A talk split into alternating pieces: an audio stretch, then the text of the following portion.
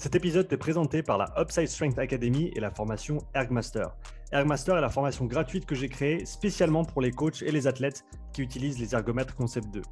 Le but de cette formation est de te donner toutes les clés pour comprendre et utiliser au mieux l'écosystème Concept 2 ainsi que leur machine. Dans cette formation, tu apprendras comment utiliser le journal d'entraînement Concept 2, tu apprendras comment corriger et optimiser ta technique ou celle de tes athlètes sur le rameur et le ski erg. Tu verras aussi comment planifier tes entraînements avec précision en utilisant le moniteur de performance PM5. Tu apprendras comment régler chaque machine selon tes besoins et maîtriser les fondamentaux techniques pour optimiser tes performances. Et enfin, tu comprendras les différentes unités de mesure et comment les convertir entre elles. En tout, la formation Ergmaster inclut plus d'une heure et demie de contenu vidéo gratuit pour faire passer tes entraînements et tes performances sur les Ergo Concept 2 au niveau supérieur. Visite Upside Strength Academy avec un y.com maintenant pour accéder gratuitement à la formation Ergmaster. Et maintenant, le podcast. Ok, Greg, c'est parti. On est sur le podcast. Comment tu vas ce matin? Ça va super et toi? Super, super. C'est un plaisir de te recevoir. Je t'ai connu au travers de Guillaume Briand, avec qui tu travailles donc et que j'ai reçu sur le podcast il y a quelques semaines. D'ailleurs, bravo Guillaume euh, pour ta perf aux au Games. Premier, premier voyage aux Games, j'espère qu'il s'est bien amusé. Tu as eu l'occasion de lui parler depuis? J'ai échangé quelques messages euh, sur, euh, sur Instagram comme ça, mais pour féliciter, dire qu'on était fiers de lui, que c'était cool. Après, dans ces événements-là, il est tellement sollicité que ça sert à rien de trop écrire parce que les messages passent à l'as. Donc, on aura le temps de se voir quand il va D'ailleurs, il rentre aujourd'hui vers 14h, euh, je crois. On aura le temps de discuter et tout, mais il faut aussi le laisser euh, profiter de ces moments-là. Ouais, tu as, bien raison. Donc, euh, peut-être avant qu'on aille un petit peu trop loin, parle-nous un petit peu de toi. Qui es-tu? Que fais-tu? Je suis. Euh... Bah, écoute, je suis un ancien nageur de, de, de, natation course. Et donc, euh, sur le plan sportif trois Jeux Olympiques qui sont Pékin, Londres et Rio, à cinq championnats d'Europe.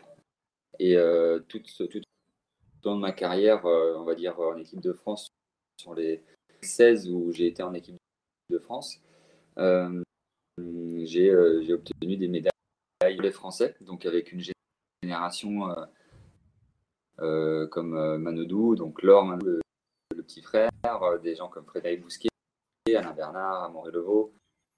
Euh, voilà, mais tout ça, c'était la génération, c'était mes petits camarades de jeu euh, de l'équipe de France et euh, on a eu de belles aventures. Voilà, j'ai pu obtenir des médailles, deux médailles olympiques, des médailles mondiales aussi, un titre de champion du monde en 2013 et ça c'était parcours sportif.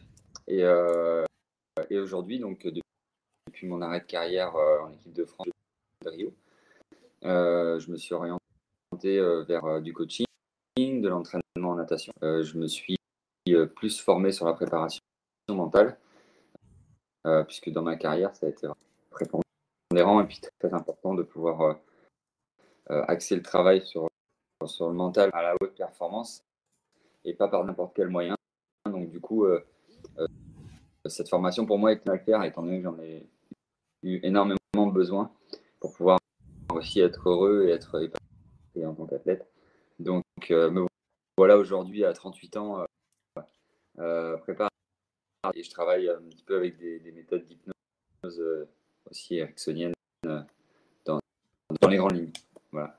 Ok, super. Qu'est-ce que dans ton, dans ton passé sportif, du coup, qu'est-ce qui t'a amené vers la préparation mentale? Comment tu as, découvert ce monde-là? Est-ce que c'est quelque chose que tu as toujours connu depuis que tu étais jeune ou comment, comment ça s'est passé? Euh, je t'avoue que moi, je fais partie d'une génération qui euh, est arrivée assez tard finalement.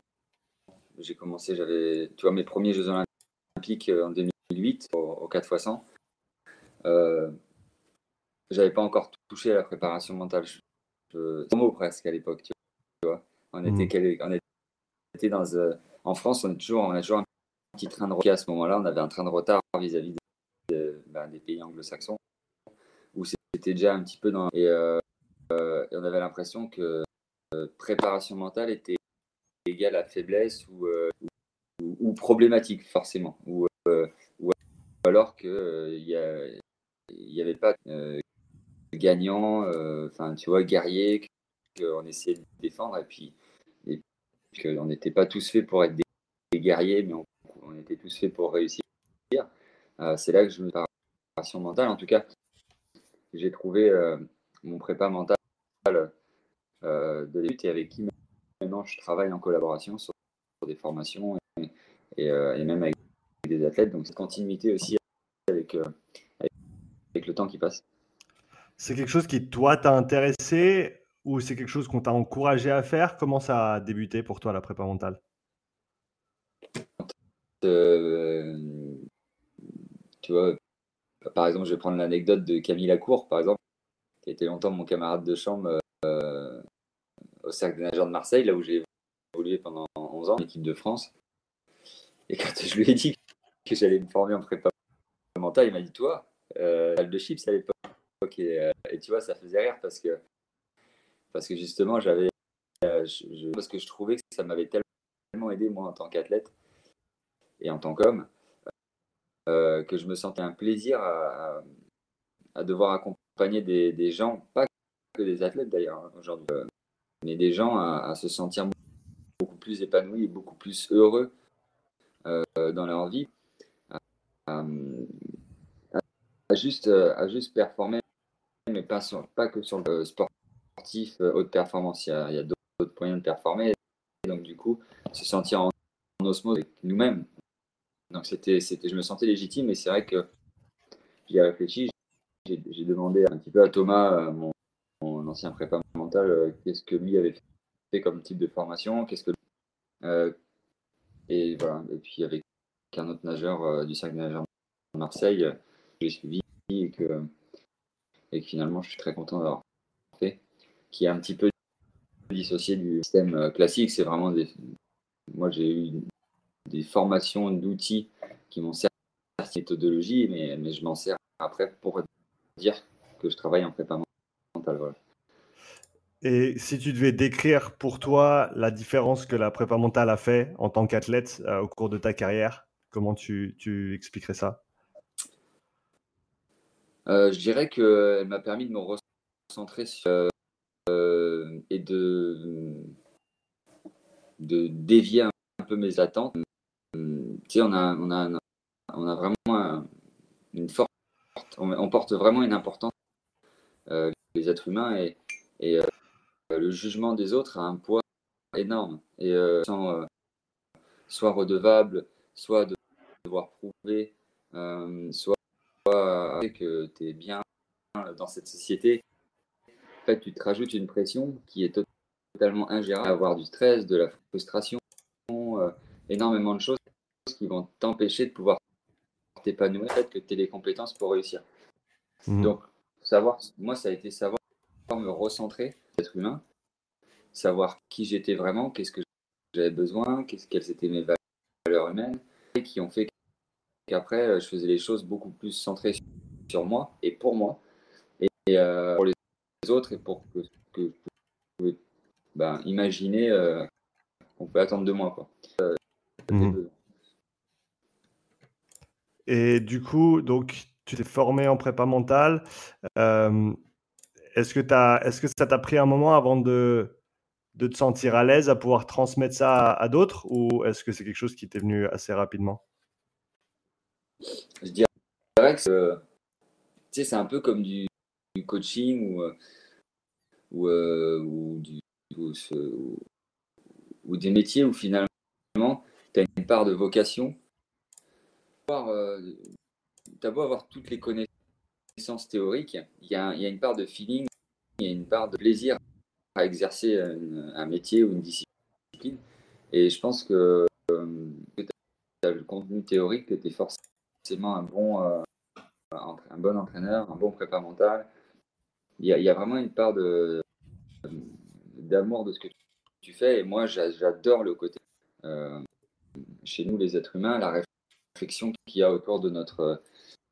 Ben, et la façon dont on a de, d'évoluer en, communauté et voir le, le poids et l'impact que peut avoir cette société sur nous et notre bien-être. Donc, du découle derrière. Et du coup, ça m'a tellement intéressé que je me suis focalisé là-dedans pour essayer de, de, leur propre bonheur, de leur propre satisfaction.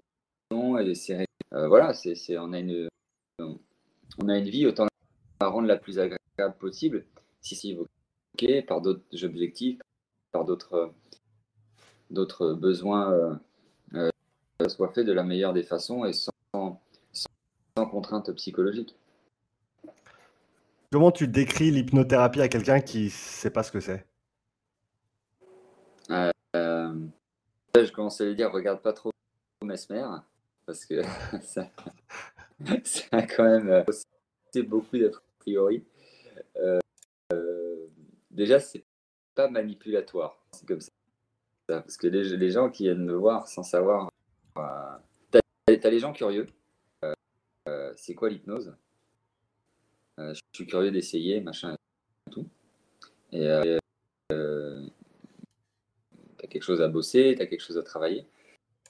Et, bon, et puis d'autres viennent me voir avec un cas bien précis. Et puis quand les gens ne savent pas et me posent la question c'est quoi l'hypnose? Juste une manière pour moi de vous amener à, aller chercher des patients, à les traiter inconsciemment et euh, de façon à ce que ça soit ancré dans les actes derrière, euh, soit euh, en cohérence avec ce que vous avez décidé vous-même avec votre Donc il y a toujours une part de contrôle. Par contre, je dis aux gens, il y a toujours une part de, contrôle. Il n'y a jamais quand on dit ouais, tu fais de l'hypnose et tu as, du lâcher prise. Le lâcher prise chez les, toujours, il y a toujours une part de peur, genre qu'est-ce qu'il va faire avec moi, quoi. C'est la poule, euh, comme Mesmer sur scène, est-ce que je vais, tu vois, que je vais pouvoir marcher sur des. tu vois, il y a toujours cette, phase-là. Et, et, puis, tu as ceux qui viennent me voir en me disant Ouais, je suis pas sensible à l'hypnose, je, suis pas réceptif. Tu as déjà essayé Ils disent Ouais, mais bon, ça marche pas en général. Euh, je pars pas euh, dans des états. Ok, mais euh, tu, sais par exemple que quand tu conduis et que tu téléphones en Bluetooth, et quand je dis ça aux gens, ça les surprend. Ils me disent ah mais oui, c'est vrai que c'est vrai qu'il y, a, je connais ma route, mais je suis plus dans ma conversation téléphonique et ben, je dis bah, ça c'est plutôt un état d'hypnose. Deux choses en même temps. Ton inconscient sait où tu vas et ton conscient discute au téléphone. Donc tu vois, c'est le, la méthode. Et puis, c'est de l'hypnose ericksonienne que je fais. C'est pas de l'hypnose derrière la nuque qui s'endorme. Et puis, tu vois, on est sur un, truc un peu plus soft où tu prends du temps. Les séances peuvent durer une heure. On se rapproche entre, on est, on est presque entre de la sophrologie et, et, de l'hypnose. Ça dépend aussi des gens. Je m'adapte beaucoup, mais c'est vrai que ce mot, il fait peur parce qu'il est associé à la manip finale. On est plus sur de, sur la possibilité de donner la possibilité aux gens parce qu'ils communiquent mieux avec eux-mêmes. Et donc, toi, c'est ce type de prépa mentale que tu as utilisé aussi euh, dans ton passé athlétique ou c'était pas nécessairement exactement la, même branche de, si j'ose parler de branche de, prépa mentale ou de technique ou de méthode? J'étais euh, l'hypnose, ça m'est jamais euh, venu d'ailleurs. Je, pense que j'ai le séance d'hypnose que, que j'ai faite euh, avant de avant de là-dedans, euh, j'ai pas trouvé d'intérêt. J'ai pas trouvé d'intérêt et je tu vois j'étais moi je, fais partie des gens qui sont contrôlants, c'est-à-dire que dès que tu me demandes de faire quelque chose sans que je contrôle euh, sur moi, hein, j'entends.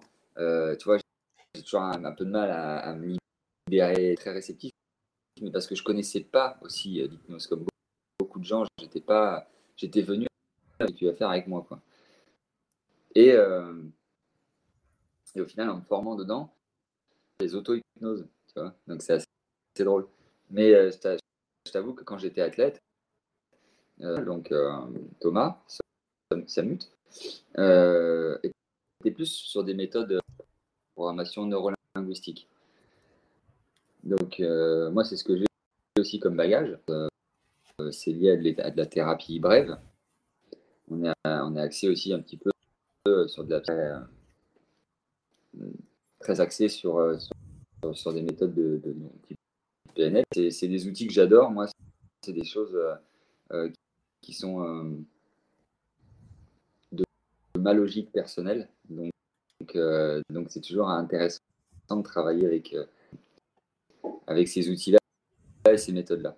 Je pourrais pas faire des heures à développer ce que c'est la PNL, mais il y a tellement de, il y a tellement de choses à en dire que j'invite les gens à s'enseigner sur ce que c'est et à, dire aux gens qu'on est tous, euh, on, est tous éligibles à aller chercher euh, en, programmation neurolinguistique et que ça peut être euh, vraiment aidant pour nous. donc moi que j'ai fait, qui m'ont aidé à avoir des outils et qui m'ont fait grandir et avancer sur d'où les faits. C'était hyper intéressant. Ouais, j'ai eu l'opportunité il y, a, il y a un bon moment maintenant de recevoir un, gars qui s'appelle Mario Bucciarelli, qui est, qui est praticien PNL euh, ici en Suisse. Il est dans le, le, circuit rugby, rugby suisse ici. Il avait, il avait été, si je me trompe pas, euh, coach de l'équipe suisse pendant un, certain temps. Et du coup, voilà, il, il, travaille aussi avec la PNL. Euh, donc, pour ceux qui souhaiteraient peut-être aller un petit peu plus loin là-dedans, ils peuvent aller euh, checker cet épisode.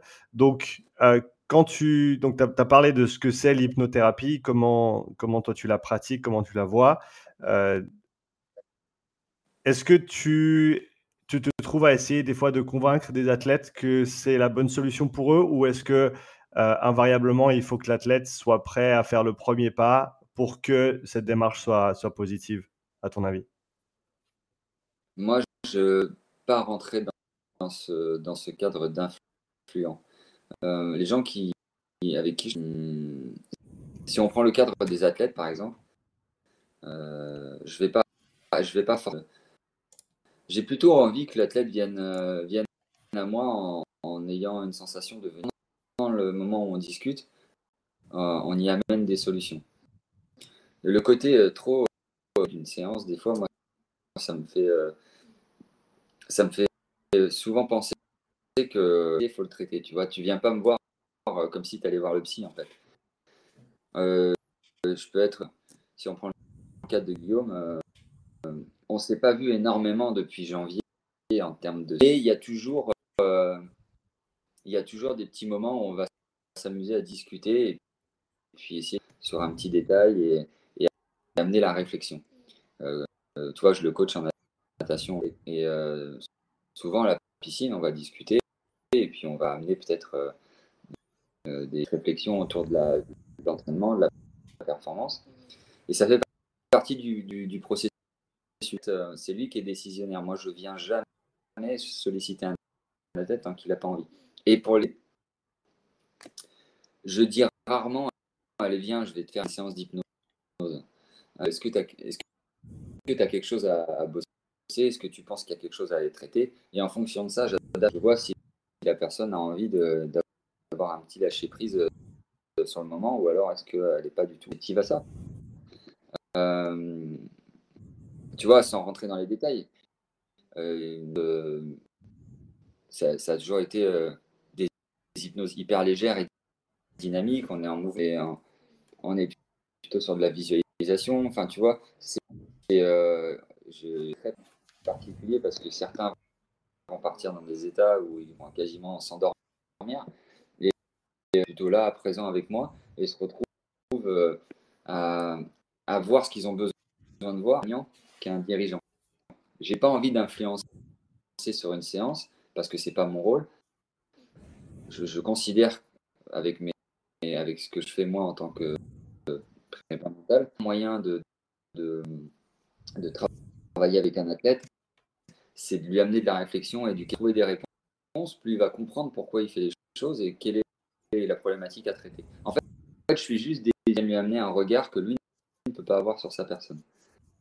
Donc c'est vraiment, euh, vraiment un accompagnement, une association entre la personne, l'athlète, et, puis moi je suis à côté, et puis j'ai, ce recul qui venait voir un petit peu la situation d'un côté un peu plus vaste pour, euh, pour y amener un peu de largeur, de recul de visibilité et de clarté. Voilà. Mhm. Ouais, ça, ça, a beaucoup de sens parce qu'on a, on a tous nos œillères, on a tous nos biais et des fois d'avoir un avis entre guillemets neutre euh, et qui a bien sûr notre, euh, enfin de tous les, tous les meilleurs, toutes les meilleures intentions euh, en tête sans, comme tu l'as dit, essayer de, manipuler ou de forcer ou de, ou de trop diriger. Ça, peut être super intéressant. Tu, pour, pour, les, pour les athlètes qui nous écoutent ou les coachs qui nous écoutent, qui peut-être qui s'intéressent à ce genre de, de pratique, parce que j'imagine que c'est toujours difficile, enfin à toi de me dire, est-ce que c'est difficile de quantifier les bénéfices entre guillemets ou ce que ça va apporter à la personne? Sur combien de temps ça se manifeste, comment est-ce que ça se manifeste, parce que voilà, tu commences un nouveau cycle de squat, euh, boum, après 12 semaines, 16 semaines, tu as quelques, as quelques kilos de plus sur ton, ton RM, ton 5 RM. Euh, comment ça fonctionne avec la prépa mentale ou est-ce que ça fonctionne pas du tout comme ça en fait, à toi de me dire? J'essaye au maximum euh, quand, je travaille avec un athlète. D'ailleurs, je commence à, aussi grâce à Guillaume, tu vois, je commence à, m'ouvrir un petit peu plus au monde du crossfit ou du, tu vois, parce que même euh, dans l'haltérophilie, euh, tu vois, découvre une autre façon aussi de, de, de, préparer la performance. comment Je t'avoue que je t'avoue que face face à. Plus l'athlète va, sentir que ça vient de lui, la réussite et pas d'ordre. C'est pour ça que je te dis que le but du, travail, c'est pour moi de, de pas d'un travail, mais de sentir que l'athlète, il a passé un cap presque sans, sans se rendre que extérieur, tu vois.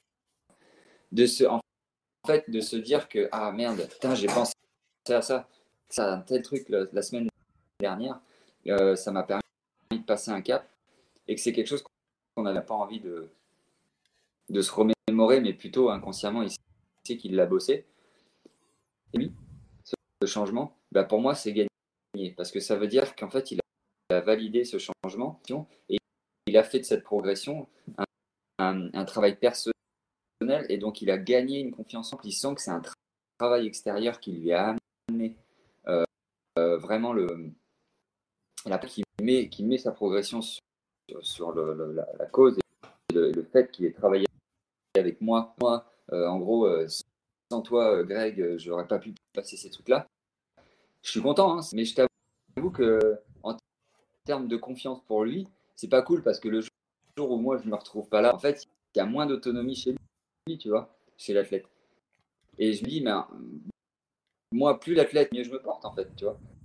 Le truc, c'est juste d'être là au bon moment et d'amener euh, une réflexion et un question-réponse qui lui conviennent. Et après, ça évolue dans le temps. Et si euh, la façon de penser n'est plus la bonne euh, et, au, schéma de progression qu'il a mis en place, et eh ben, il y a un autre travail à faire en, profondeur. Et c'est ça aussi, évoluer, apprendre et, et, gagner en. Donc, après, parce que le travail, moi, plus je suis invisible et moins la personne, euh, mieux c'est si ça, si ça fonctionne derrière. Moi, si tu veux, je, je d'avoir réussi mon travail euh, si l'athlète me dit pas merci, quoi. Tu vois? C'est, vraiment bon de se dire ça parce que tu te dis euh, alors merci Greg, c'est cool. je, suis content du travail qu'on a fait tout. C'est, pas que mais euh, dans, la réflexion là, que, je te dis, c'est vraiment avoir la sensation d'une dépendance pour l'athlète. Comme un coach, finalement, quel que soit le coaching qu'on veut avoir, un sportif ou un parent, même avec un enfant, je pense que le but final, c'est d'avoir l'élément que plus tu, rends autonome l'athlète dans sa façon de voir les choses, puis il a la sensation de contrôler ses besoins et d'avoir le sentiment de réussite et la prise de confiance et la sûreté et ce bagage confiance. Et donc d'avoir de l'audace et d'avoir l'envie de prendre des risques parce qu'il a évolué et d'arriver à progresser derrière. Donc c'est vraiment ce travail-là. Et euh, moi, euh, euh, ça m'est arrivé de faire des trucs en entreprise, des, des, colloques en entreprise, et de me rendre compte que finalement, le terme par exemple mentoring, le mec qui est là pour un petit un dynamisme dans, dans, dans l'entreprise et tout.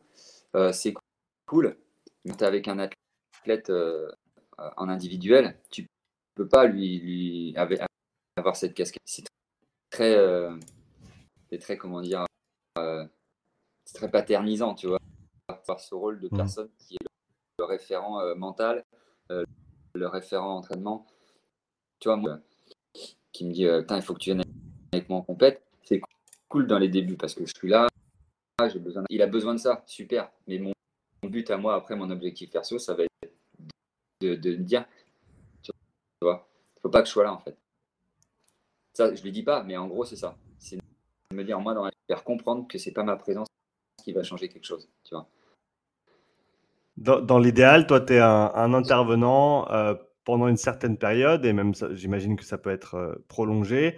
Euh, mais ensuite, comme tu l'as dit, c'est à l'athlète de, de- d'exécuter et euh, tu veux pas créer cette, euh, cette dépendance. C'est, c'est toujours intéressant cette, cette idée de dépendance du coach parce que tu crées quand même une, une relation avec l'athlète euh, au travers des, des semaines, des mois et des fois des années avec les, avec- qui- que, tu, que tu passes avec la personne. Et euh, au final, tu as cette relation avec eux, euh, une relation d'amitié, bien sûr, et, de, de- travail également, hein, dans, dans le cadre des athlètes professionnels ou, simplement de. euh, voilà, tu es, leur coach, tu travailles avec eux. Comment tu fais sur, pour les, les athlètes avec qui tu travailles depuis, depuis longtemps pour essayer de garder ce, ce, détachement, justement? Est-ce que tu. Est-ce que, ça, est-ce que tu. Est-ce que ça t'arrive de travailler avec des athlètes pendant de- des périodes très très longues, des- plusieurs années ou Est-ce que tu préfères te retirer à un certain moment pour justement les laisser euh, faire leur propre truc, entre guillemets? Comment tu, comment tu fonctionnes? Non, moi, je pense que ça me fait ressentir, même des fois indirectement, le, le fait que on reste plus dans une relation et, et moins euh, pro. Et donc, tranquillement, il a de moins en moins besoin. Et pour moi, c'est sa réussite. Mais, mais j'avoue que quand, travaille avec un athlète, euh, j'ai pas énorme d'expérience. Tu vois, ça va faire euh, deux ans bientôt que je suis dans, ce milieu-là. Je travaille en, tant que prépa. Et euh, du coup, euh, j'ai pas un recul suffisant. Mais si je peux faire le transfert sur ces quasiment pendant 10 ans avec Thomas, et sur les 10 années, ça n'a jamais été le même travail.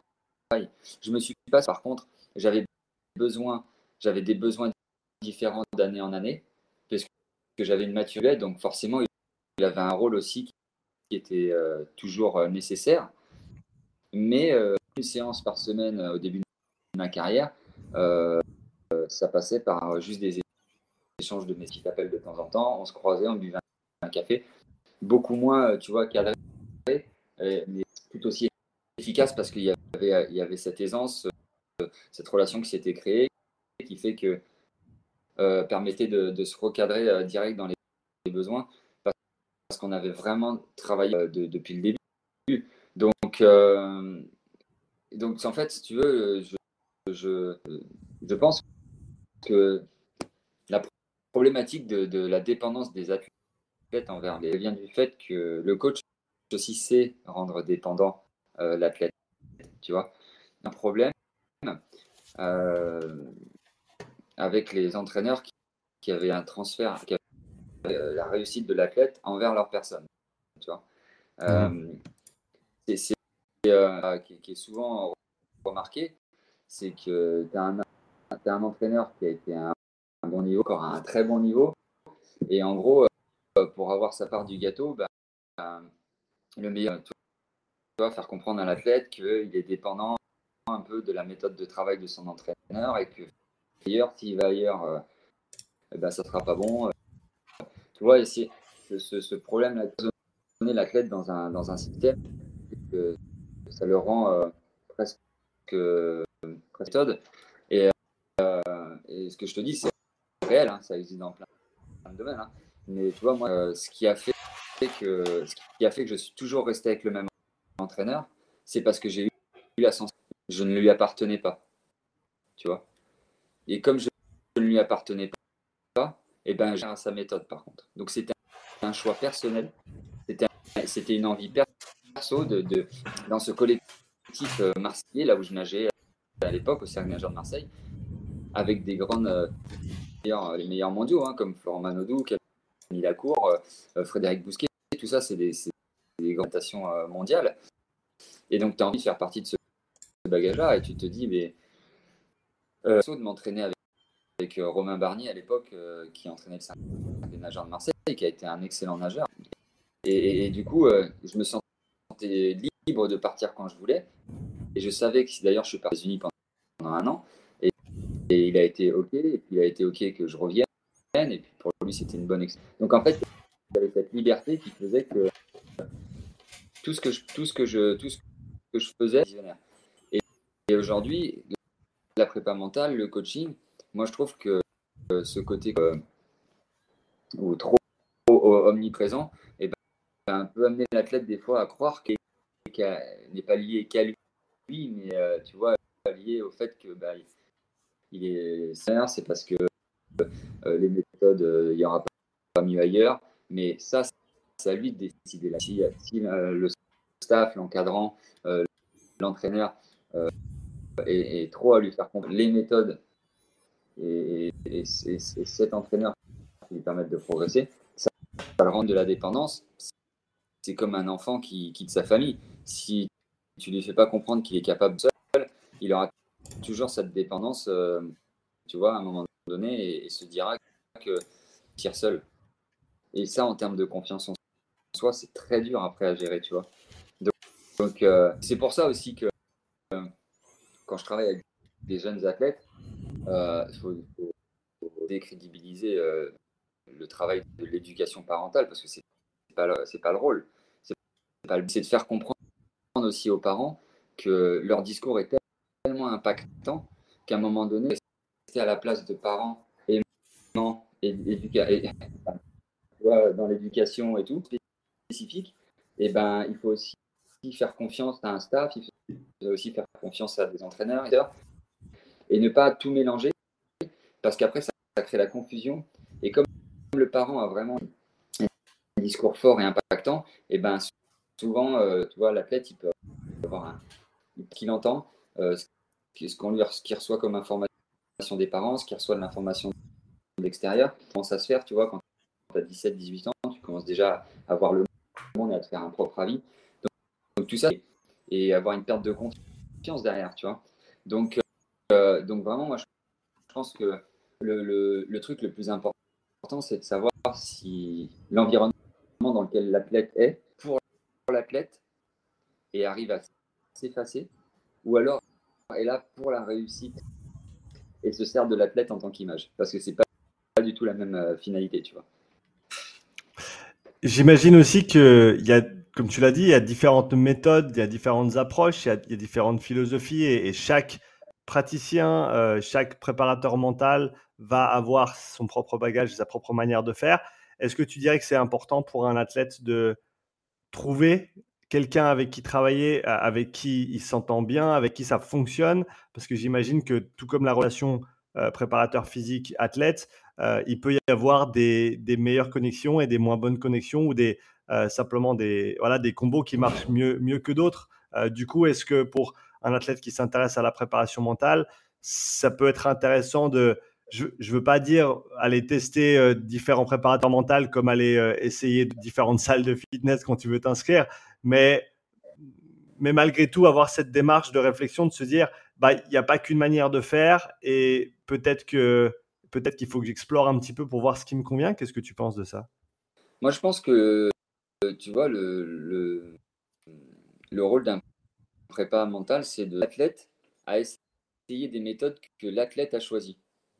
Euh, encore une fois, tu vois, je suis pas euh, euh, sur un plateau la bonne méthode pour progresser. Parce que moi, ce qui a été d'ailleurs, c'est l'erreur que j'ai fait, je pense, en début de carrière de prépa mentale.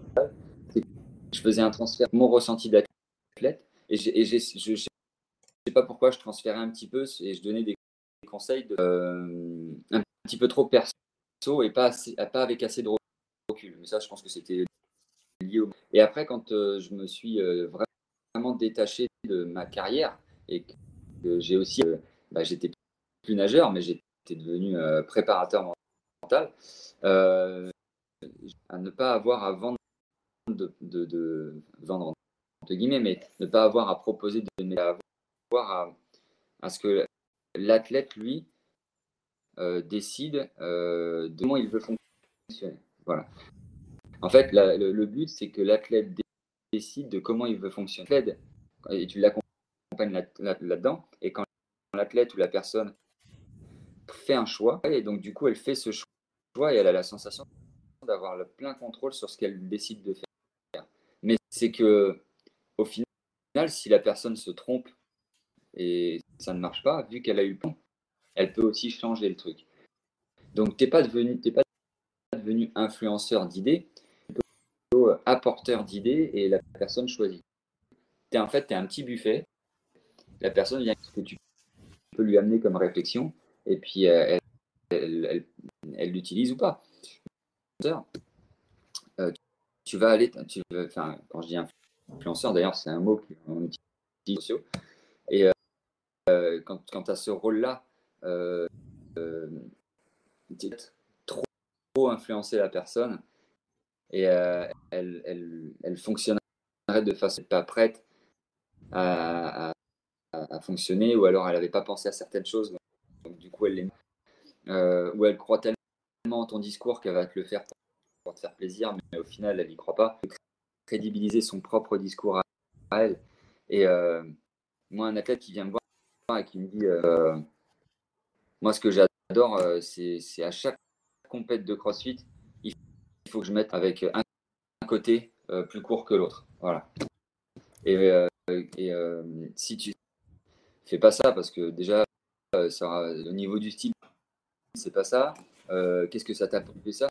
Si tu commences à lui poser des questions euh, de ce style-là, en fait, je vais, le, je mettre en, porte-à-faux, tu vois.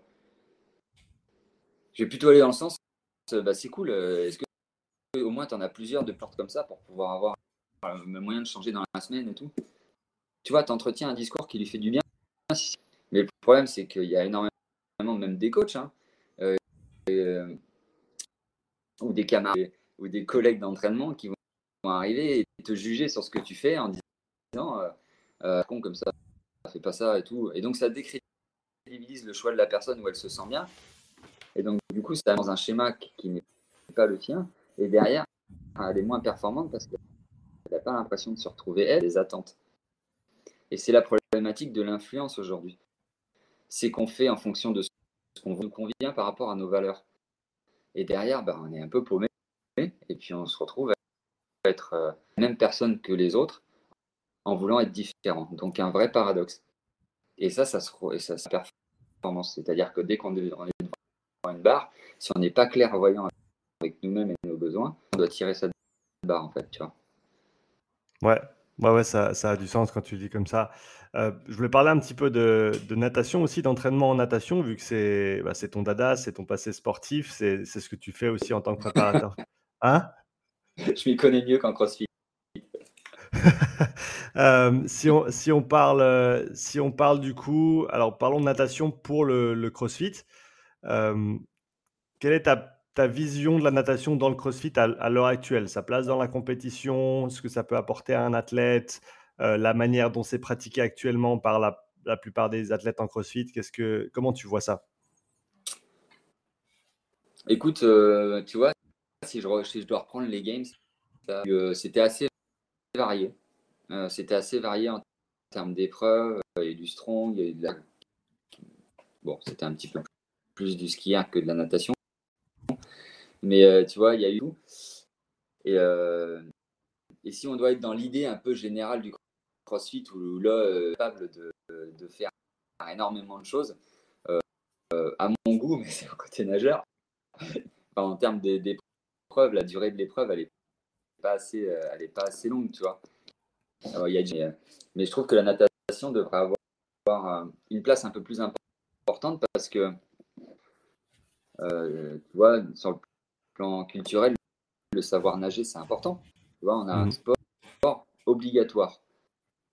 D'ailleurs, s'il y a un sport qui doit être obligatoire, en tout cas euh, obligatoire, c'est savoir nager. C'est quand même, tu vois, un des seuls sports où c'est vital au bout d'un moment.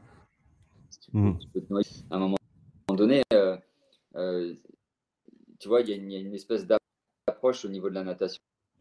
Ben, je suis très bon sur le terrestre et comme il y a de l'eau aussi autour de moi sur cette planète, donc tu vois, un bon crossfitter, je trouve que ça serait aussi un bon nageur.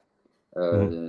Pourquoi pas la natation avoir un petit peu plus de place ou de, tu vois, peut-être plus se rapprocher du, un peu plus ludique que la natation pure, mais avoir une partie aquatique beaucoup plus euh, développée. Puis après, sur le plan de l'entraînement, euh, je dirais que la natation a pour vocation de relâcher un petit peu, euh, bien qu'on travaille, mais d'avoir une espèce de relâchement l'air, tu vois, poids de corps. Parce que ben, un crossfitter qui va être assez dense, assez fort, ça va être un peu plus léger, la pesanteur, tu vois. Il y a une espèce de, de, traumatisme qui est moins crossfit.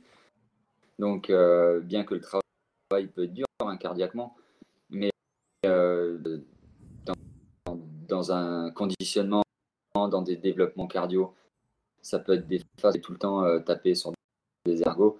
Il y a des trucs, tu vois, à, jumeler avec, avec la natation. Je dirais que la natation a une place à prendre un peu plus importante dans le crossfit, que ça soit au même spectacle dans, dans la compétition.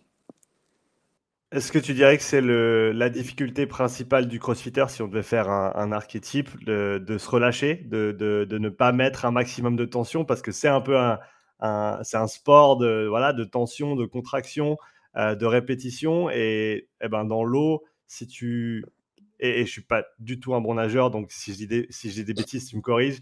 Euh, mais en tout cas, ma, ma, compréhension de la discipline, c'est que si tu approches l'eau comme tu approches une barre, tu vas avoir des soucis parce que c'est pas du tout le même médium et il faut l'aborder d'une manière complètement différente. Est-ce que tu peux décrire un petit peu cette sensation et, et peut-être donner quelques clés pour des crossfitters qui, une ou deux fois, se sont retrouvés dans une piscine euh, et, ont vraiment de la peine à, trouver leur place quoi.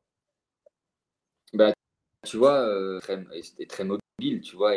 Il a, quand même de la souplesse pour pouvoir faire de l'altéro comme, comme il... Tu vois, on va pas dire que l'haltérophile est, une brique. Par contre, euh, il peut y avoir une certaine rondeur, euh, même au niveau articulaire, peut-être, euh, tu vois, des certains traumatismes pour venir complémenter un travail en relâchant un peu le, corps d'une certaine dans les box. Mais si je prends le cas de Guillaume, qui a un passé de nageur, euh, devenu vraiment crossfitter, il a des bonnes notions en natation. Mais il a, besoin de, chercher de la fluidité dans l'eau. Pourtant, il a cette notion-là. Et, euh, c'est quand il, y a, quand il y a séance natation dans la semaine, euh, ça lui fait du bien en fait. Ça lui fait du bien et ça tient de la séance en ayant la sensation de travailler, mais sans être éclaté euh, musculairement le matin et il repart, euh, tu vois, il fait un petit sauna dans la foulée. Ce qu'il est un peu mieux, tu vois, c'est si tu prends euh, une personne lambda, euh, quand on va, t'amènes tes gamins à la piscine, tu vas à la piscine le soir, tu as juste envie de goûter et dormir, tu vois, t'es éclaté. Qui est vachement intéressant et qui peut aussi jouer sur une bonne récup derrière. Mais je dirais en termes de, conseils, se servir de la natation pour retrouver de la Euh, parce qu'en en fait, tu vois, les très bons nageurs, natation, c'est pas forcément des mecs hyper musclés, hyper forts.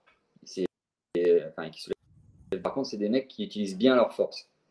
Un, mmh. rapport poids, poids, force, poids, puissance très intéressant. Si je prends le meilleur sprinter actuellement, tu vois, il a 17 ans, 17 ou 18 ans, c'est le mec qui fait je sais pas, il doit faire 1m85, peut-être, 85, entre 85, je pense. Et euh, il doit peser euh, peut-être 70 kg, quoi. Il nage hyper vite parce qu'en fait, il a un rapport à l'eau, il a une glisse, il a un appui. T'imagines, tu dois des développer de la force quelque chose qui est fluide. T'as pas, pas de contact avec le sol, donc t'as pas un retour de. Donc c'est toujours mmh. la, finesse de de cet élément et j'ai envie de te dire, et moins, moins te rendra d'efficacité, tu vois. Donc, euh, c'est ce côté fluide, c'est ce côté. Euh, moins tu crées de dépression, plus moins tu crées des bulles et de la dépression quand tu nages, plus tu as de l'efficacité dans ce que tu fais. Et tu vois, c'est toujours chercher euh, le max de fluidité, le max de, de, je pense que le crossfitter de demain, il, a tout intérêt à aller chercher aussi ses compétences élémentaires sur, certains domaines terrestres. Hein. Mais en tout cas, ça pourrait amener des compétences Ouais, dans tout ce que tu dis là, tu as parlé de, de glisse, tu as parlé d'appui. Donc, il y a un facteur technique qui est assez considérable euh, dans, la, dans la natation. Est-ce que, à ton avis, c'est encore un petit peu négligé, ce, ce, côté technique de la nage? Ouais, je pense. À l'image un peu du Hamelon, par exemple, tu vois. Quand je vois des triathlètes s'entraîner en natation, euh, euh, la natation, c'est pas c'est pas l'endroit le plus dès le moment où tu dois être vraiment le plus fort. Je dirais plutôt que tu dois être. Alors je veux pas trop m'avancer parce que ça me dit oh mais non tu dis de la merde et tout parce que euh, c'est euh, c'est c'est peut-être pas le bon discours provision à moi. J'ai la sensation qu'un un, bon athlète c'est pas un mec envoyé énormément de bornes en natation vu ce qu'il va s'envoyer en vélo et en course à pied, mais c'est quelqu'un qui va savoir l'eau avec le maximum d'économie possible et le, maximum d'efficience. Quelqu'un qui va nager économe et plus ou moins rapidement pour pouvoir avoir énormément développé sur le vélo et, euh, et la course à pied. Et souvent, c'est vrai que quand je vois des, entraînements, c'est souvent des, entraînements qui sont faits par des triathlètes. Alors, soit tu as un passé de nageur, tu connais la, notion de l'entraînement de natation, mais des tu te retrouves à te, faire entraîner par quelqu'un qui va te former la board. Euh, énormément de cardio, énormément de trucs difficiles. Euh, tu vois, du pull boy, des trucs euh, qui vont te charger la tronche. Et il y, a très très peu de technique. Moi, je pense que plus tu comprends comment nager techniquement, plus moins tu vas utiliser d'énergie. Et derrière, tu vois. Et, je pense que des fois, l'entraînement natation euh, je ne vais pas vous donner tous nos tips, mais un petit peu. Euh, ça peut être varié, voie de piscine par exemple, mais euh, on, peut se faire une heure de technique. C'est-à-dire que pas un kilomètre ou deux mètres, mais il va bouffer de la technique et là-dedans, ça va tellement travailler qu'il va, quand il va enregistrer de la gestuelle, il va comprendre des choses, il va, il va avoir des sensations différentes. Plus, plus sa fluidité va être va être euh, euh, naturel. Si je pense moi je crois fortement en la quantité de qualité de travail. Plutôt pour moi, c'est pas la quantité de ton travail qui va faire la, valeur de ton résultat. C'est plutôt et je pense qu'aujourd'hui le crossfitter de demain, avec, tout ce qui s'enquille les mecs dans une si on n'accentue pas plus sur la qualité de travail et si on ne fait pas comprendre à la exécution qui va lui permettre de progresser plutôt que sa quantité de travail, alors on va donner la phase de repos nécessaire pour pouvoir être vraiment performant le jour J. Ça, c'est mon ressenti suffisamment de bagage encore dans le coaching de CrossFit, mais de ce que j'ai pu observer, c'est qu'on n'est pas des ce qu'on demande, c'est tellement euh, hors du commun euh, que ben, il ne pourra pas avoir le max de performance. nous, en natation, comme dans beaucoup de sports, quand tu fais de la borne, même si j'étais sprinter, y a un moment donné, tu as la phase d'affûtage où tu viens bien sûr comprendre. Puis après, tu es dans un état où tu es complètement éclaté parce que ton corps récupère. Comme quand tu pars en vacances, ton énergie remonte. Et ben, tu vois, j'ai pas la sensation que. Euh, alors, il parle plus de machin de récup, mais j'ai pas la sensation qu'il laisse suffisamment de temps au corps pour récupérer du travail. Et ça, j'ai pas de conseil à donner encore une fois. C'est une constatation que j'ai de moi, de ma carrière. Mais il n'y a pas moyen de faire différemment et de, changer un peu l'état d'esprit. J'essaie de faire de la qualité et, euh, et puis tu vas faire de la connexion neuromusculaire. Plus je vais répéter des gestes bons et plus je vais faire de la qualité de travail, de charge, d'exercice, plus ça va être bénéfique pour après pour avoir euh, le temps de récup nécessaire pour chose de haute performance quand j'ai besoin d'en faire. Vaut mieux faire de temps en temps de la très haute performance, euh, moyenne haute performance, tu vois. Donc c'est, tu vois, c'est une réflexion que j'ai. Le problème, c'est pas les programmations. Le problème, c'est aussi de faire accepter à l'athlète que citer, ça veut pas dire que tu vas pas progresser. Ça dépend ce que tu mets dedans, en fait. Tu vois Du travail de la préparation mentale aussi. C'est de savoir faire accepter à l'athlète que sa qualité sur sa performance. Ouais, c'est un, un, grand, euh, un grand combat entre, euh, à mon avis, en tout cas dans le monde du CrossFit actuel, où les, le, sport euh, prend de la maturité et il y, a, y, a de plus en plus d'athlètes qui s'en rendent compte, à mon avis, et, j'ai l'occasion de, de, parler avec beaucoup de personnes au travers des, des tests que j'effectue. Bah, il y a quelques jours, j'avais deux, deux, trois athlètes de, CrossFit qui sont venus me voir et, c'est un peu la même conversation à chaque fois. Surtout, j'ai l'impression, surtout quand tu atteins un certain niveau, que tu as peut-être pas nécessairement maximisé ton volume d'entraînement, mais quand tu arrives à une charge d'entraînement qui est conséquente, et eh ben, si tu continues à pousser comme tu as poussé au début pour progresser, en gros, quand tu débutes, tu peux faire de la haute intensité fréquemment, tu vas progresser euh, parce que tu n'as pas nécessairement un très gros moteur. Mais dès, le moment où ton moteur il devient conséquent, euh, tes capacités, ta force deviennent conséquentes, et eh ben, en gros, tu peux faire de plus en plus de dégâts avec cette haute intensité. Et donc, il faut, il faut gentiment switcher vers, comme tu l'as dit, très, comme tu l'as très très bien dit, du travail de qualité avant tout.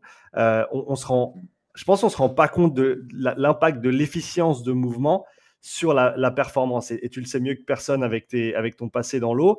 Euh, et le, comme tu l'as dit, l'aspect technique de la, manière dont tu nages, pour moi, le, le plus parlant, c'est sur un ergo c'est de se dire sur un, rameur, par exemple, bah, tu as les watts devant les yeux. Donc, c'est très, très simple de voir euh, d'un coup à l'autre, euh, en modifiant un petit peu ta technique.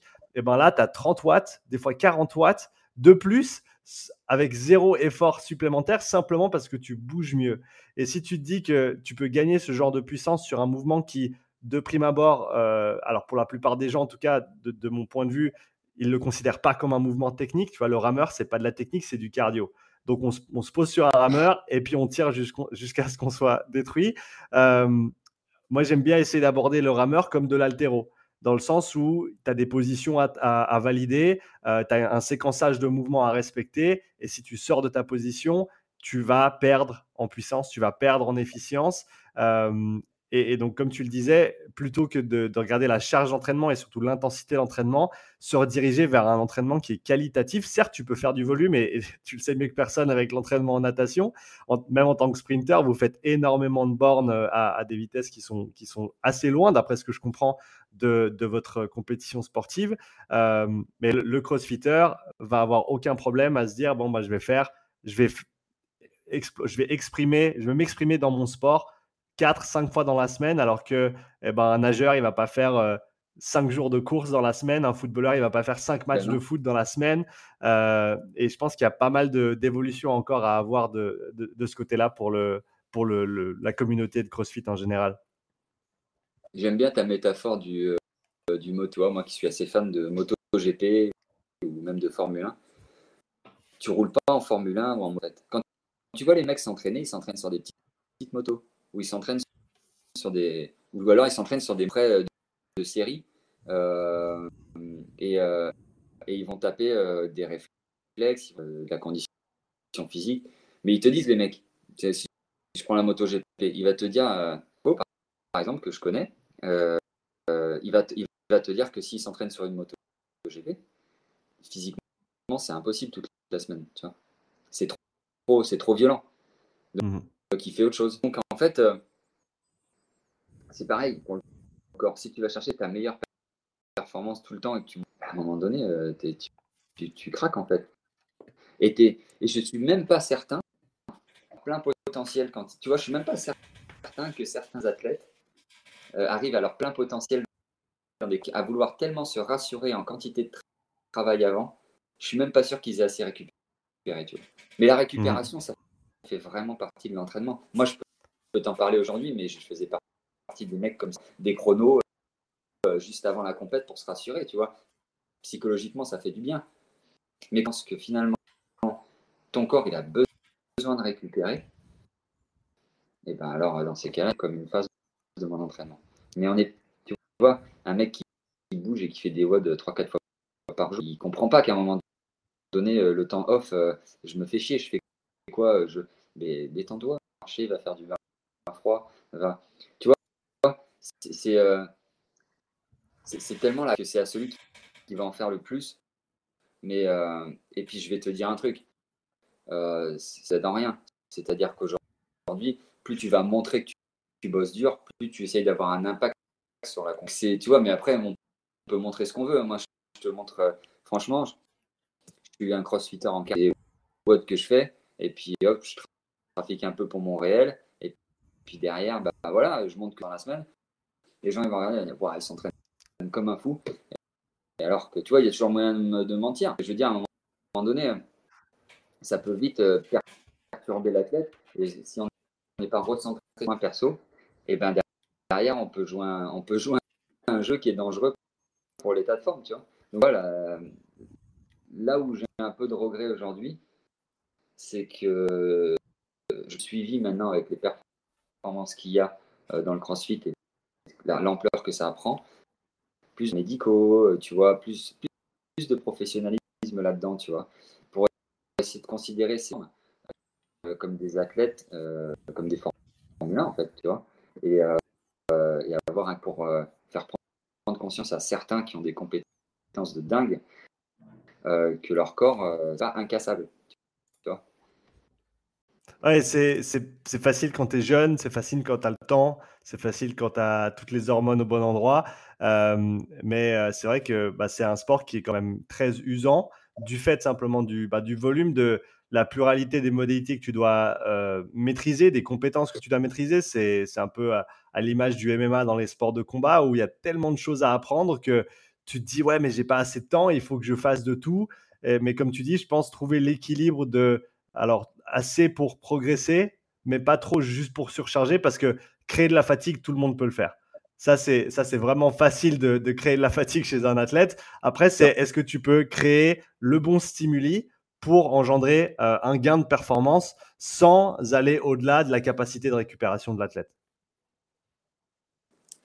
Exactement. Et je te jure que là-dessus, le mental a vraiment. Euh, je me pose encore la question comment, comment trouver le moyen de faire comprendre à des athlètes que, que des fois, il faut, faut, couper. Quoi. Que des fois, en fait, partir deux jours à la plage, euh, ça va lui faire plus de bien que s'entraîner deux jours à moyenne intensité.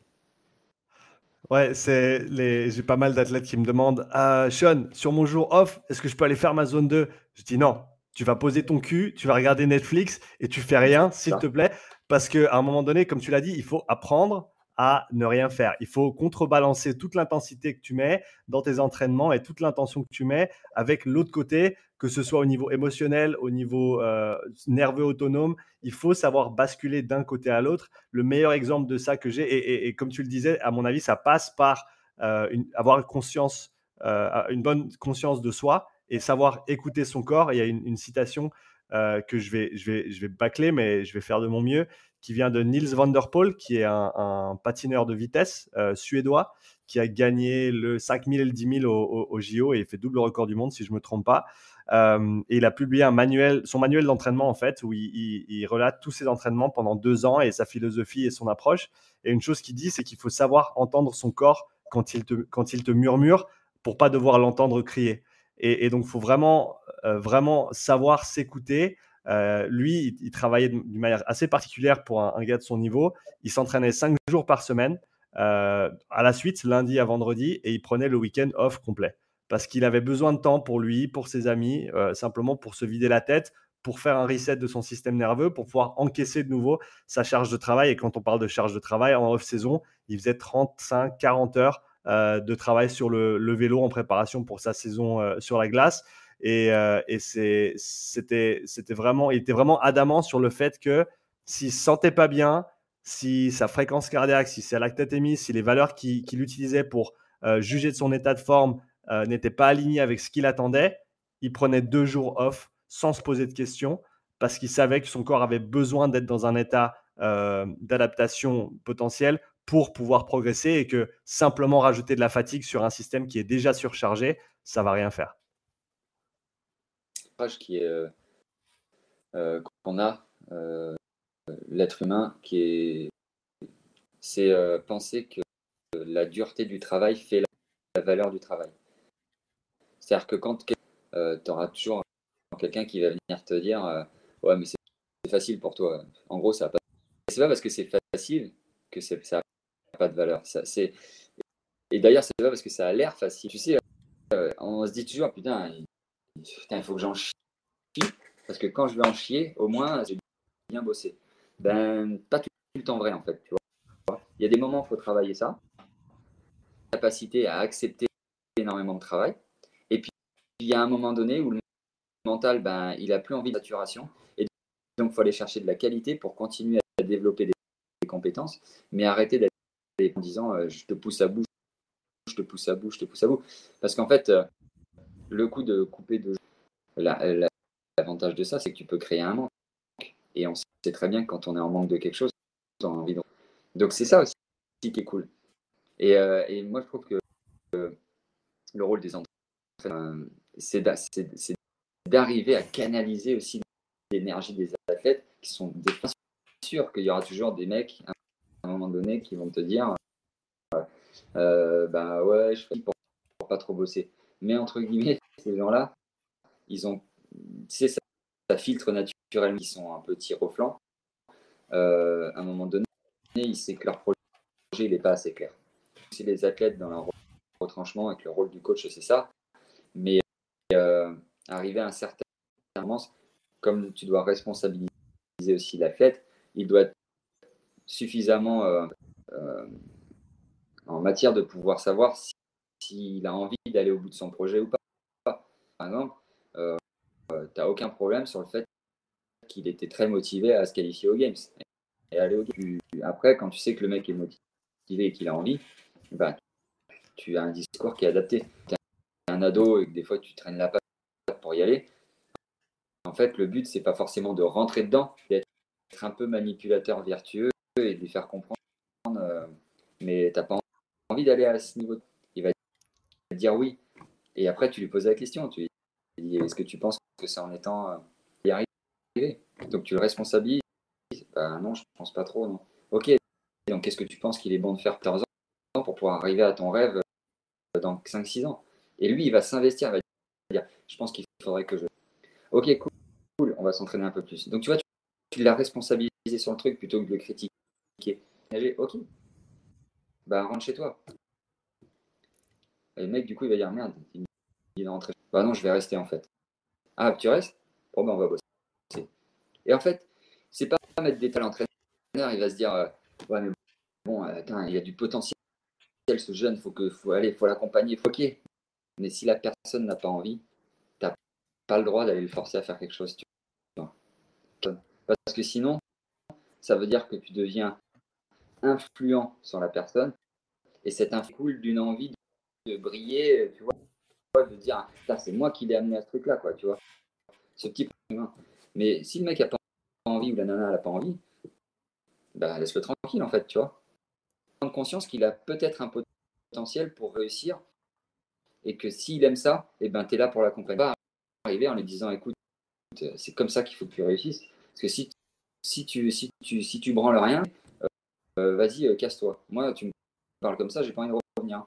Par contre, si tu me parles en me disant, je pense qu'il faut faire quoi pour accéder à ton rêve, je vais te dire, ben, je dois m'entraîner 5 fois. Donc, on va s'entraîner 5 fois par semaine. Et, si l'athlète il te dit, toi, tu penses quoi? Alors là, tu es en matière de pouvoir entraîner 7 fois par semaine. Et si tu, tu me fais confiance, je t'accompagne.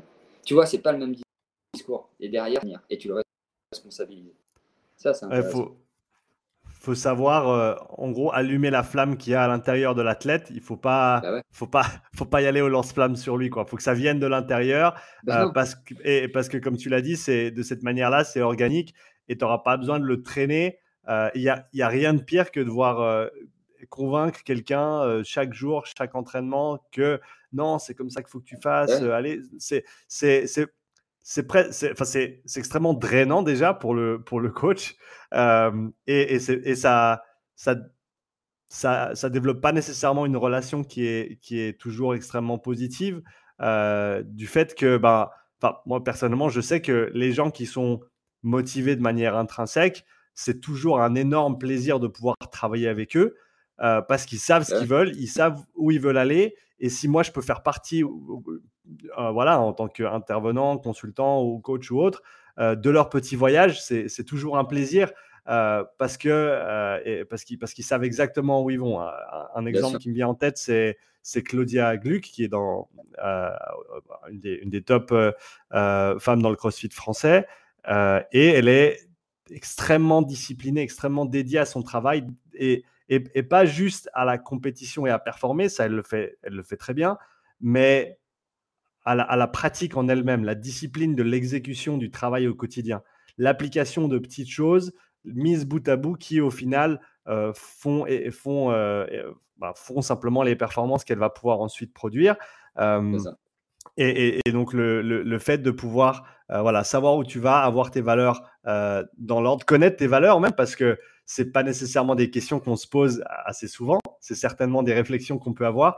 Et ben, pour revenir sur le, début de notre entretien, c'est à mon avis un des, rôles que peut jouer cette prépa mentale, c'est voilà, te, te, recentrer sur toi, savoir exactement ce que tu veux et ensuite simplement mettre en application les choses que tu dois pour, pour y arriver. Quoi. De toute façon, c'est une des questions que je pose en premier quand je travaille avec des gens. Souvent, je leur demande C'est quoi tes valeurs? Moi, les meilleurs, c'est ceux qui me disent Je sais pas ce que c'est des valeurs, tu vois. Ça, c'est génial. Ça veut dire que la personne a cette, cette croyance qui est que on est défini par ce qu'on Tu vois, c'est euh, moi ça ça m'a toujours un peu euh, quand j'ai arrêté de nager et qu'on me dit euh, Greg Mallet, tu vois l'ancien nageur quoi. Parce que en fait je suis un ancien quoi. Je, vaux plus rien tu vois. Quand tu entends ce discours là. Ou alors 100 ans, il a bossé 40 ans dans une boîte et bonjour, vous êtes qui? Bah, je suis un ancien chef d'entreprise. Et sinon, vous êtes qui? Tu vois? Euh, euh, C'est toujours des. C'est pas vraiment se définir en tant que personne.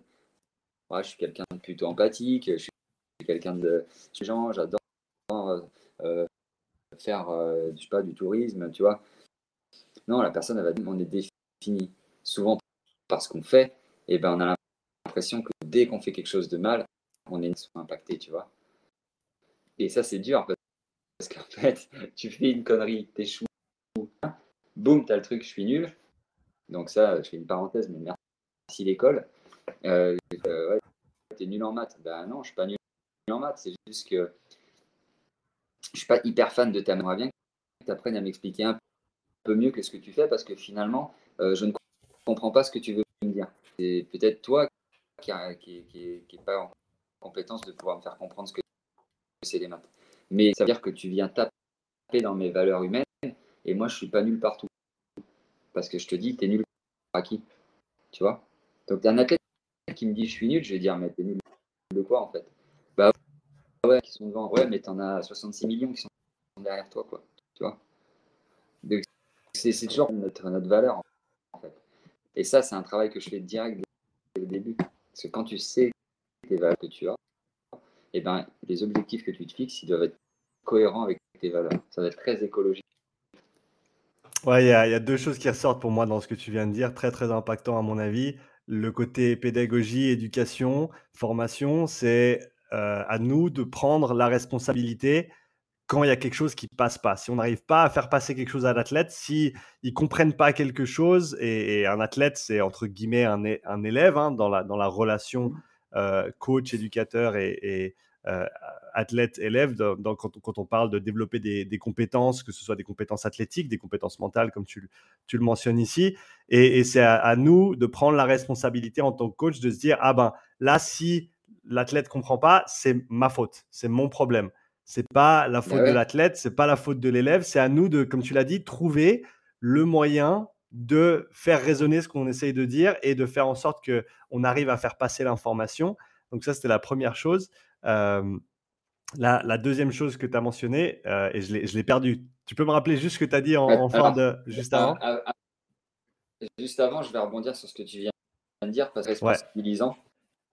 Euh, euh, parce qu'il y aura toujours. Il y aura toujours dire Ouais, mais le mec, quand il vient à la salle, il m'écoute jamais.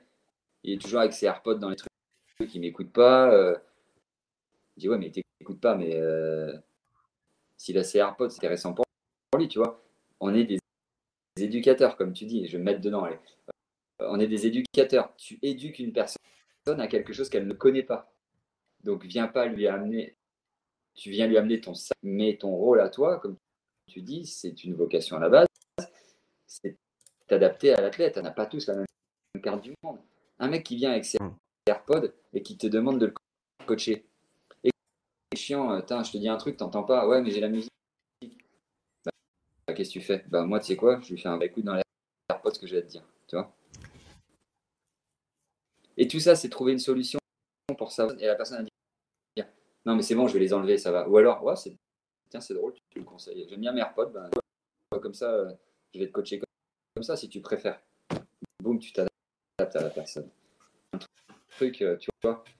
Et après, les gens vont te dire Ouais, mais bon, le mec, il a signé, c'est pour une méthode. Je dis D'accord, mais sur la forme, tu vas pas te buter avec une personne. C'est comme si tu voulais apprendre le français euh, un chemin, tu lui parles comme nous, on se parle, tu vois. C'est, tu vois, c'est, hyper chaud, quoi. Donc, c'est de l'adaptation que tu dois avoir avec les personnes et te dire comment je fais. Et c'est ça, moi, la vie que je trouve un peu difficile des fois pour moi, c'est euh, la prise de contact, l'analyser pour avoir un discours suffisamment percutant qui lui permettent de réfléchir. Et en, lui amenant une espèce de, encore une fois, il faut le prendre avec des pincettes, espèce de qui va être vertueuse dans le but de l'amener là où elle veut aller, tu vois. attention, un hein, de manipulation, hein. mais c'est vraiment euh, la conditionner, euh, cette personne, tu vois. C'est l'amener à comprendre que c'est elle la clé de sa réussite.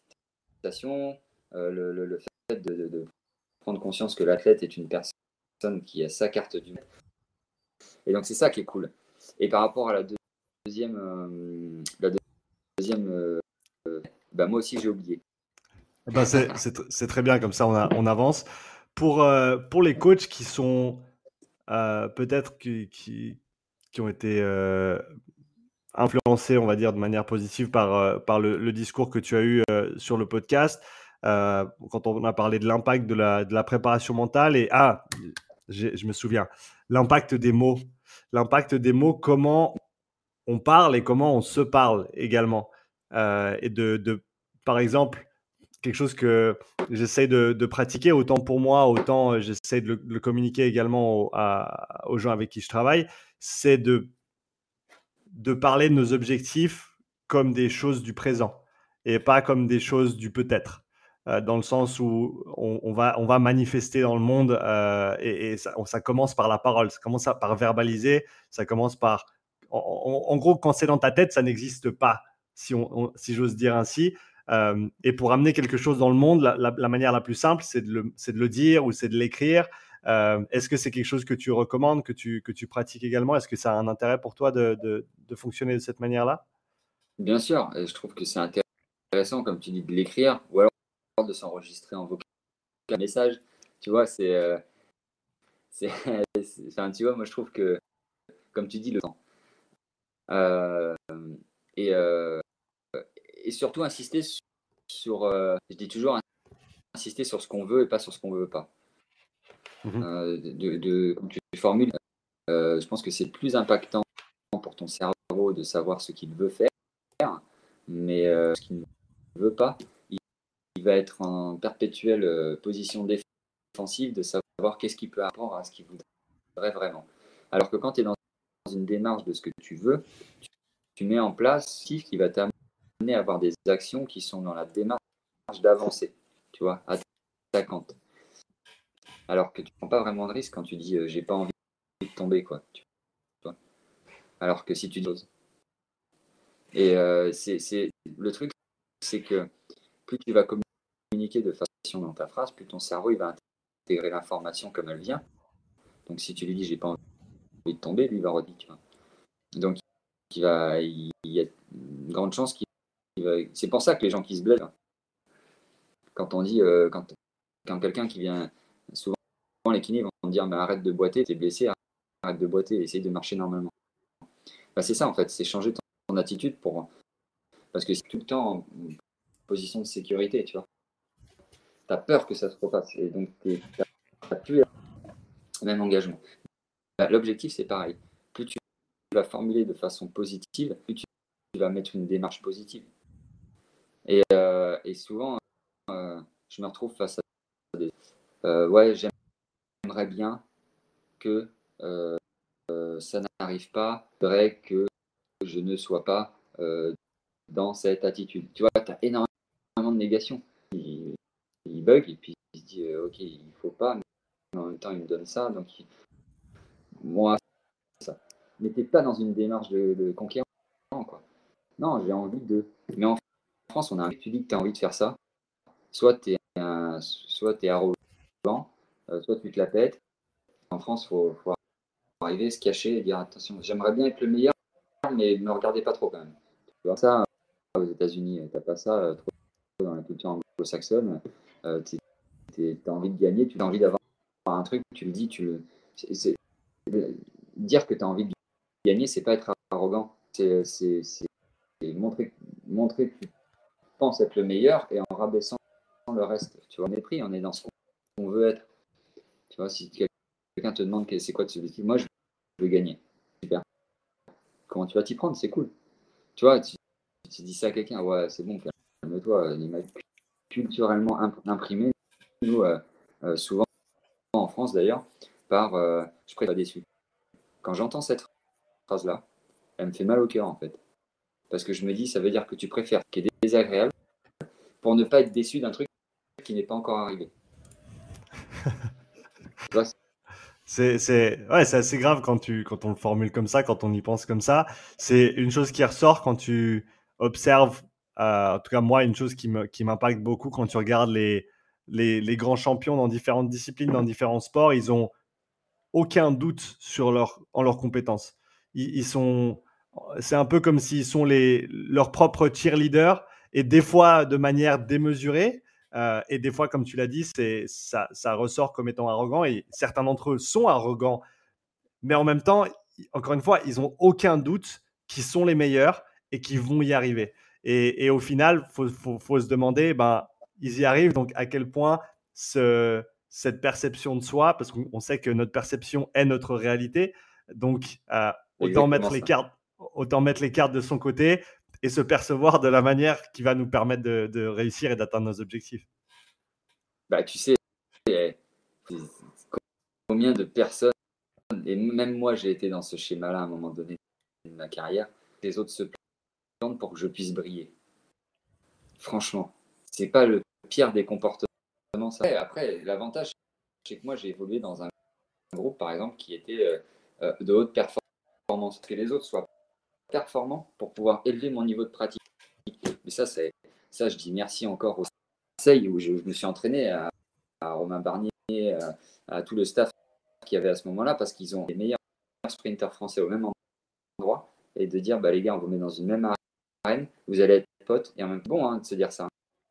Et, euh, au final, bah, tu te sers de la dynamique, tu apportes ce que tu peux apporter, et euh, tu ne peux pas espérer que les autres se plantent pour, pouvoir briller, en fait. Parce qu'en fait, c'est mettre une espoir là, c'est-à-dire les autres, en espérant que toi, tu puisses briller un petit peu quand on te voit. Mais briller, euh, tu vois, à un moment donné, et que je sois dixième en étant au max de mes capacités plutôt que, que tout le monde se soit quoi, tu vois.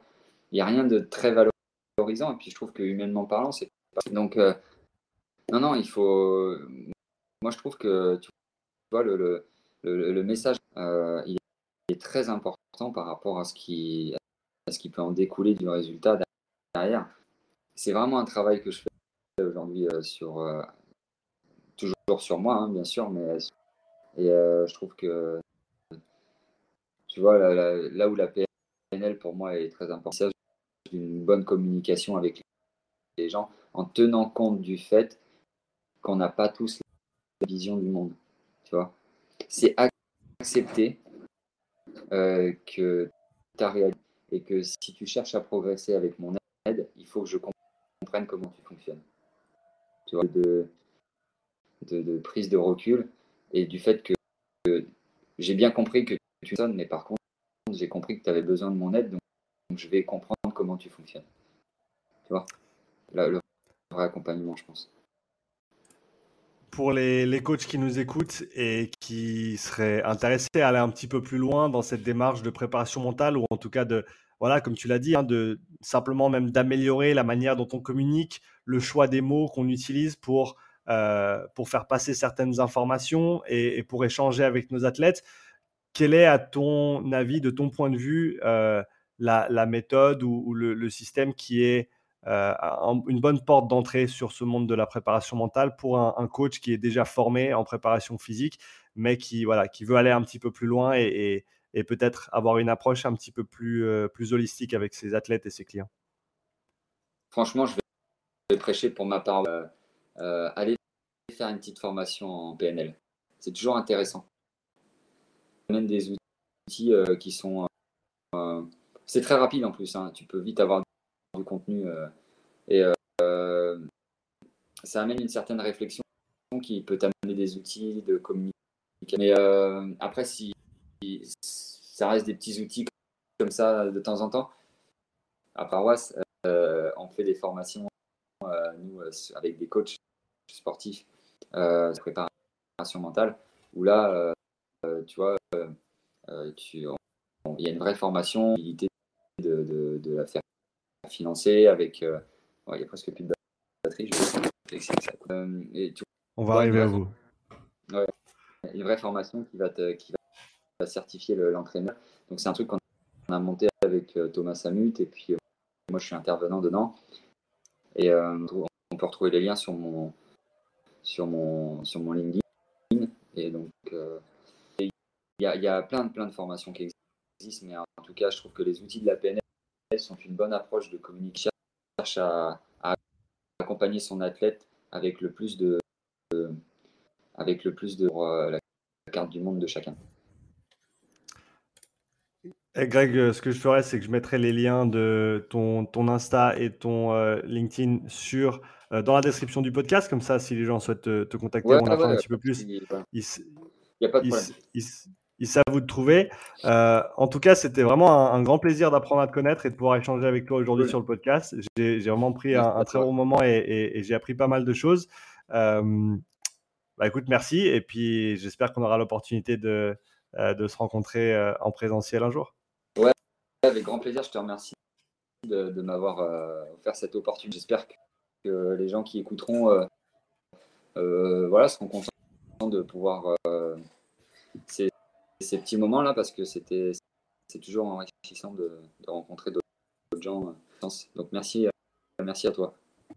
Merci Greg et belle journée. Ciao. Merci d'avoir écouté cet épisode. Si tu souhaites soutenir le podcast, prends quelques instants pour laisser un témoignage écrit et 5 étoiles sur l'application Apple Podcast. Si tu veux revoir cet épisode, tu retrouveras l'enregistrement vidéo complet sur ma chaîne YouTube. Tu y trouveras également des centaines d'heures de contenu gratuit, tous mes podcasts, mes pensées du jour, mes présentations structurées et bien plus. Donc n'attends pas, abonne-toi et je te dis à tout bientôt pour le prochain épisode. Allez, ciao